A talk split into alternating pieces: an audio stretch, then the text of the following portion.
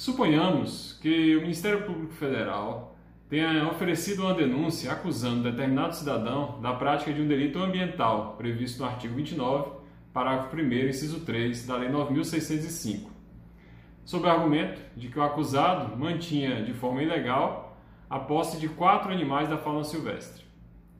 O processo tramitou em primeiro grau, tendo o acusado sido condenado, e inconformado, o denunciado apelou, pleiteando que o Tribunal Regional Federal reconhecesse a aplicação do princípio da insignificância e a consequente atipicidade material do delito, sob o argumento de que mantinha apenas quatro animais da fauna silvestre sob sua posse.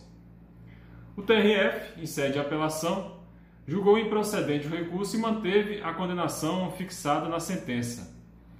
E um dos fundamentos adotados pelo TRF foi de natureza constitucional. Ele concluiu pela incidência do artigo 225 da Constituição da República e fundamentou que o direito ao meio ambiente ecologicamente equilibrado, um direito fundamental de terceira dimensão, justificava a manutenção da sentença condenatória.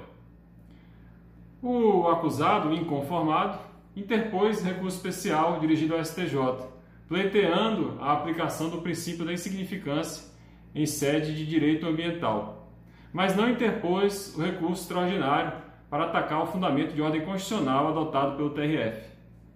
Esse recurso especial poderá ser conhecido pelo STJ? A resposta é negativa, justamente porque um dos fundamentos adotados pelo TRF, de natureza constitucional, e relacionado ao artigo 225 da Constituição da República, restou inatacado pelo recorrente. O recorrente deveria ter interposto um recurso extraordinário para impugnar o fundamento de ordem constitucional, para que só assim o recurso especial interposto pudesse ser conhecido pelo STJ. Sendo assim, no caso concreto, esse recurso especial interposto pelo acusado, ele não será conhecido em virtude da incidência da súmula de número 126 do STJ. Trata-se de um pressuposto recursal genérico necessário ao conhecimento do recurso especial. Um forte abraço.